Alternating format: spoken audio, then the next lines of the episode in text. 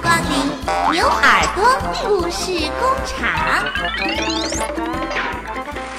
喜鹊小牛牛，小朋友们，大家好！今天啊，我要给大家讲的故事是由海豚绘本花园为我们推荐的《三只捣蛋猫》。在一个寒冷的冬日，三只猫突然出现在我们家门口。它们又瘦又小，狮子在它们干巴巴、脏兮兮的毛里面乱窜。它们在寒风中颤抖着，喵喵喵，好可怜啊！我们祈求爸爸妈妈收养它们。爸爸妈妈，让猫咪留下来吧，好不好？求求你们了！妈妈犹豫了好一会儿，还是拧不过我们，无奈地答应了。好吧，那就试试看，养养它们吧。爸爸则是一脸的不情愿。猫咪们的幸福生活开始了。我们给了他们好多好多好吃的，还有好玩的泡泡浴缸、温暖的小窝，当然还有我和弟弟满满的爱。你压根儿想不到，这些家伙多快就恢复了活力，他们个个吃的肚子圆滚滚，毛色也油光发亮，心情好得不得了。没过多久，他们开始本性大露。刚开始，当他们在捣蛋的时候，我们还会哈哈大笑。很快，我们就笑不出来了，特别是妈妈。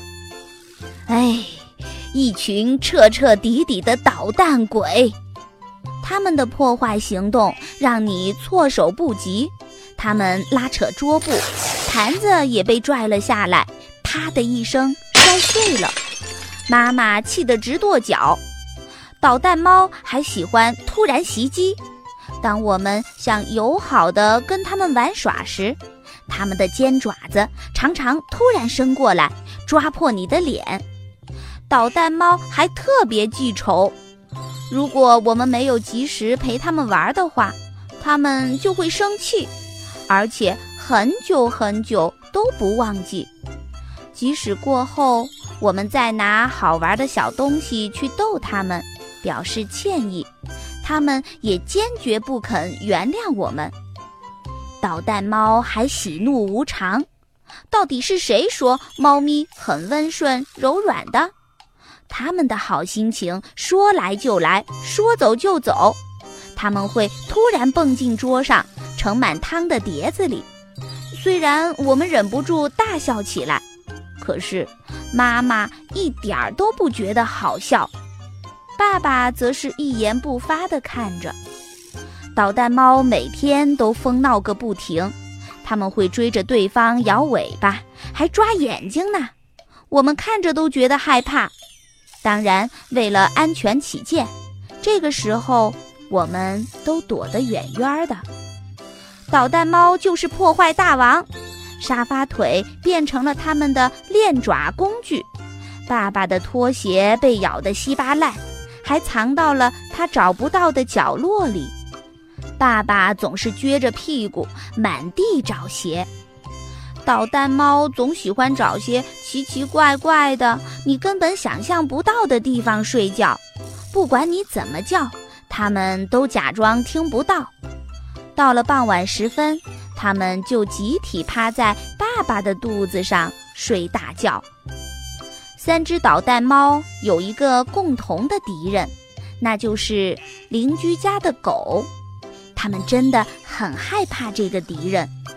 不过呢，要是这个大家伙被绳套拴住的话，他们又会上前去挑逗人家。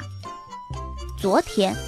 我们家来了三位时髦漂亮的客人，妈妈端出了美味的蛋糕和浓浓的咖啡来款待他们。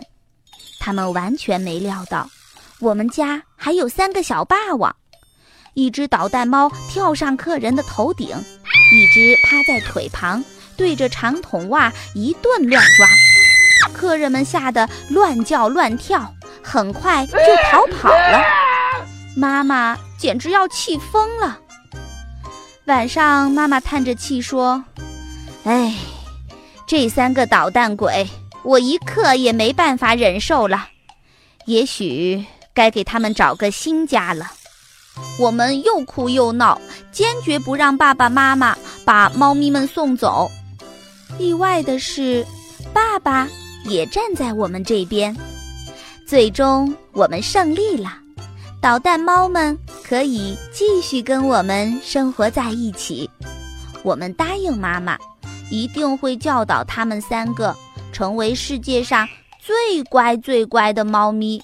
肯定，肯定，百分之一百的肯定。不过，应该怎么教导他们呢？小朋友们，你有没有养过猫？有没有什么好办法呢？